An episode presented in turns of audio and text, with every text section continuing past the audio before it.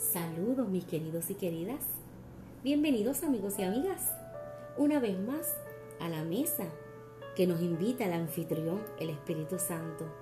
Usted y yo nos podemos sentar, nos servimos ese café, ese té o esa limonada. Vengamos a nutrirnos con el pan de vida y a saciar nuestra sed con el agua que salta para vida eterna. Aleluya. Qué bueno es el Señor. Que no se le escapan esos detalles.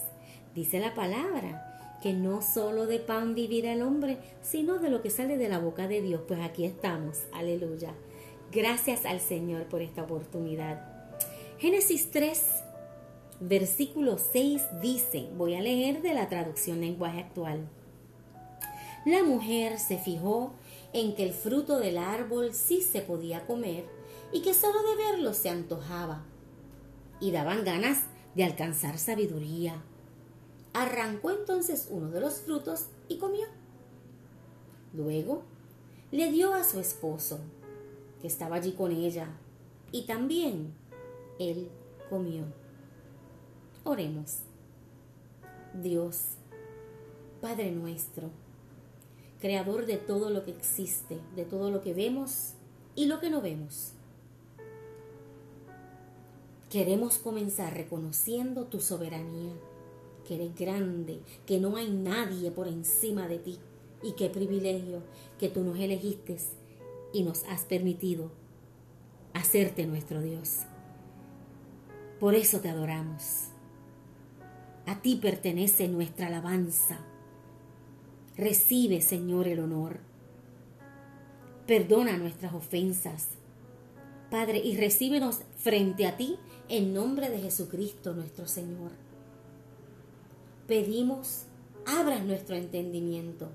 Ayúdanos a comprender el consejo que nos das hoy. Permite que el Espíritu Santo nos asista en ser obedientes a tu palabra.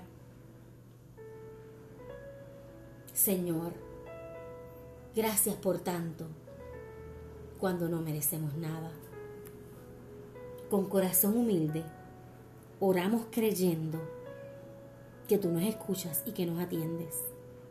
En el nombre de Jesús lo creemos. Amén. Amén. En la narración, narración, perdón, en la narración del evento de la primera desobediencia, vemos muy abiertamente quién está en control. Es muy notorio. Había una decisión que tomar y en mi discernimiento. Recuerde que usted está en total libertad de su propia opinión. Yo solo deseo comunicarle lo que yo entiendo y siento que el Espíritu Santo me revela. Pero usted me puede confrontar con la palabra, amén, porque recuerde que es muy sabio que usted vaya a la palabra y reciba revelación del Espíritu Santo o confirmación de lo que yo le estoy platicando. Amén. Bueno, Adán y Eva tomaron el control de su vida. Eso es lo que yo veo ahí. Apartándose de la instrucción de Dios, tomaron su propia decisión. Tomar quiere decir apropiarse, adueñarse, lo busqué en el diccionario. Y ese es el sinónimo de tomar. Yo voy a tomar, yo me voy a apropiar y yo voy a adueñarme de esta decisión. En Deuteronomio 30 versículos 19 al 20. Es importante que leamos esto para que podamos partir de ahí. Amén. Leemos para beneficio y bendición de nuestra vida. El cielo y la tierra son testigos de que hoy les he dado a elegir entre la vida y la muerte, entre la bendición y la maldición. Yo les aconsejo a ustedes y a sus descendientes que elijan la vida y que amen a Dios y lo obedezcan siempre. De ustedes depende que vivan muchos años en el territorio que prometí a Abraham, Isaac, Jacob, los antepasados de ustedes. Esta palabra que habló, que habló Jehová que acabamos de leer en que está escrita en Deuteronomio, nos enseña que hay decisiones que son para nosotros tomarlas, a nuestro propio juicio y parecer. Pero no debemos ignorar, mis amados, mis amadas, escuchen, no ignoremos que cualquiera sea nuestra decisión, esta va a producir un efecto. Esto es causa y efecto. A causa de la obediencia, el efecto será el resultado de bendición para nuestra vida y los que nos rodean, nuestros familiares, los que viven en nuestra casa. Causa y efecto, yo obedezco y recibo bendición de Dios. Entonces, ¿ve? Ahí entendemos que cuando obedecemos a Dios es cuando realmente le estamos diciendo, Dios, tú tienes el control. Cuando vivimos en obediencia, no vamos a tomar decisiones sin consultar con Dios, créame.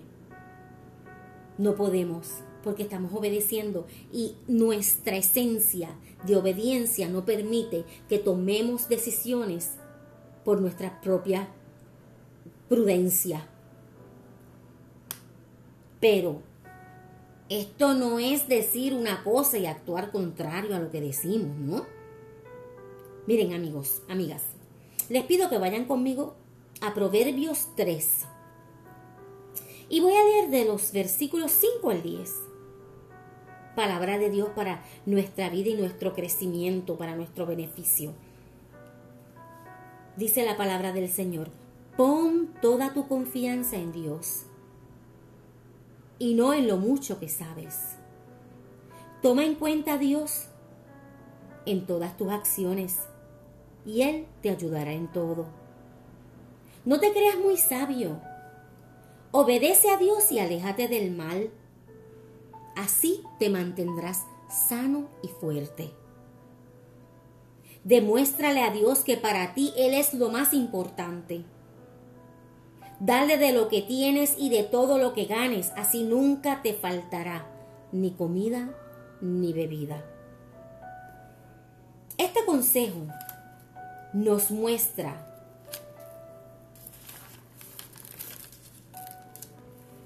que debemos depositar nuestra confianza totalmente en Dios. Y esto se muestra obedeciéndole. Y por ende, esto nos lleva a dejar de meter nuestra mano sin antes consultar a nuestro Dios qué, cómo y cuándo debemos hacer esto o aquello. Aleluya. Ay, mis amados y amadas, como el Señor nos enseña.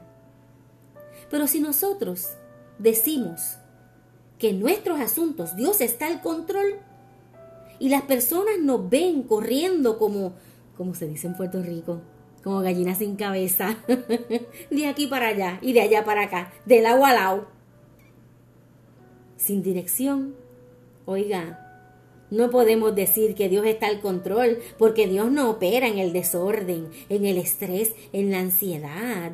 Ese no es Dios. Decimos que Dios está al control, pero continuamos actuando desorganizadamente. Y leímos en Proverbios 3, el 5 y el 6, que si ponemos nuestra confianza en Jehová y le tomamos en cuenta, Él nos ayudará en todo. Ahora veamos. Vamos a tocar el caso contrario. Si decimos Dios está al control de mis asuntos y los demás nos ven de afuera, ¿verdad? Nos miran de allá y nos ven actuar en calma, en serenidad y reflejamos en el rostro la paz de Dios. Entonces daremos testimonio, usted y yo, un testimonio vivo y genuino de que Dios está al control. Y más aún, Estamos exponiendo un estándar y un ejemplo de cómo trabaja Dios en la vida de quienes le cedemos el control verdaderamente. Ay, amados míos, voy a hacer una aclaración. No es que viviremos una vida perfecta. Tampoco que ignoremos las aflicciones. Esto no significa que viviremos sin preocupaciones. De hecho, Dios también nos habla en la palabra. Mire, vamos juntos, vengan, vengan conmigo y vámonos a segunda de Timoteo, capítulo 3, versículo 10. Mire lo que dice. Pero tú, Timoteo, conoces bien mis enseñanzas, mi manera de vivir y pensar y sabes cuánto confío en Dios. Tú has visto mi paciencia, mi amor y mi fuerza para soportar las dificultades. Este es Pablo hablando con Timoteo. Y esto nos muestra que pasaremos tiempos difíciles, que vendrán la aflicción a nuestra vida. Otro lugar más, mire, vamos a, si usted lee en, en Juan, Juan 16, el versículo 33, allí vamos a encontrar que Jesús mismo dice que en este mundo tendremos aflicción, pero que debemos confiar porque Él ya venció al mundo. Fíjese que es Él el que venció. O sea, que si realmente le entregamos el control de nuestra vida a Dios, venceremos. Vamos a ser victoriosos. Porque Él dice confiad, yo he vencido al mundo, y si yo confío en Él, porque Él ha vencido, quiere decir que yo soy más que vencedor en Cristo. Entonces vamos a vencer obstáculos, vamos a vencer en esos malos tiempos, vamos a vencer en los momentos de tristeza, de pesar, de amarguras, de desconsuelo, de desorientación, desánimo. Miren todas las aflicciones que nos pueden venir. Pero ¿saben qué, mis amados y amadas? El Espíritu Santo hoy nos quiere enseñar y nos quiere decir que cuando hacemos solo lo que nos toque hacer y le entregamos a Dios aquello que no podemos hacer, mire, le voy a decir algo. Aunque parezca que a usted no le importa, porque hay gente que podría decir, mira cómo este actúa como si esto no es nada. ¿Será que no le importa? Pero eso lo va a decir aquel que no le ha cedido el control a Dios, porque el que sí le ha cedido el control a Dios nos va a mirar y como vamos a reflejar la gracia, el favor de Dios, la paz de Dios, la tranquilidad y la calma, va a poder entender esa persona sí vive bajo el control de Dios. Dios tiene el control de la situación de esas personas. Lo van a notar porque vamos a dar testimonio vivo y ejemplo. Aleluya. Hagamos solo lo que nos toca hacer. Hagamos lo que nos corresponde y dejemos que Dios tome el control de aquello que verdaderamente nosotros no podemos controlar. Que cuando ellos nos vean victoriosos, celebrando y dando gloria a Dios, entonces van a entender, van a aprender que vale la pena ceder nuestra vida a Dios. Y entonces no pondremos en duda nuestra palabra. Dios tiene el control. Dios tiene el control si yo se lo doy. Esa es la enseñanza de hoy. Mis amados, a veces hablamos por hablar y decimos las cosas por repetir o se convierten en costumbre. Yo me incluyo. Lo que llamamos un cliché. Pues todo el mundo lo dice. De eso es parte de ves a alguien en aflicción, Dios tiene el control. Ves a aquel allá pasando un momento difícil, no te preocupes, Dios tiene el control. Mire, Dios tiene el control cuando nosotros se lo damos, porque Adán y Eva decidieron tomar la decisión por sí mismos. Y desde ahí, ya el ser humano casi automáticamente quiere tomar el control de su vida y de todas las cosas. Miremos a nuestro alrededor y veamos si en muchas de las vidas que nos rodean Dios tiene el control. Cierro con un consejo del salmista David. Salmo 55, 22 y 23. Aleluya. Para bendición de nuestra vida de la palabra de Dios.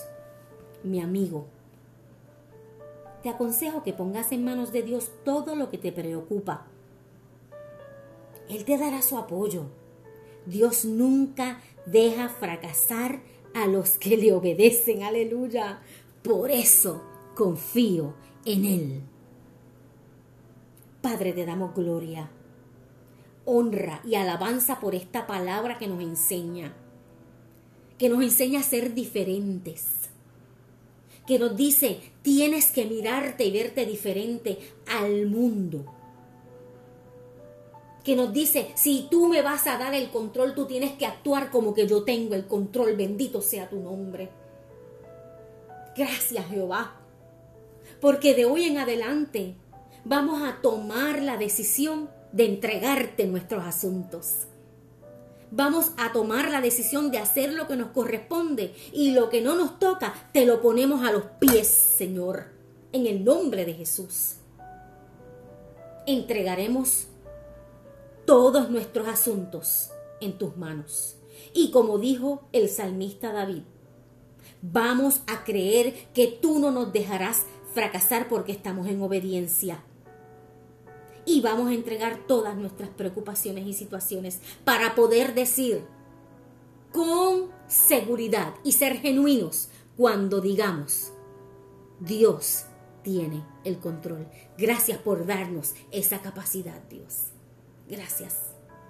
En el nombre de Jesús hemos orado creyendo. Amén, amén, amén. Bueno, mis amados y amadas, espero que esto sea de bendición para su vida, que le edifique, que le ministre y que le ayude a crecer y madurar en Cristo, que ese es el mayor propósito. Gracias por estar. Y nos vemos en la próxima, en otro café, té o limonada. Chao.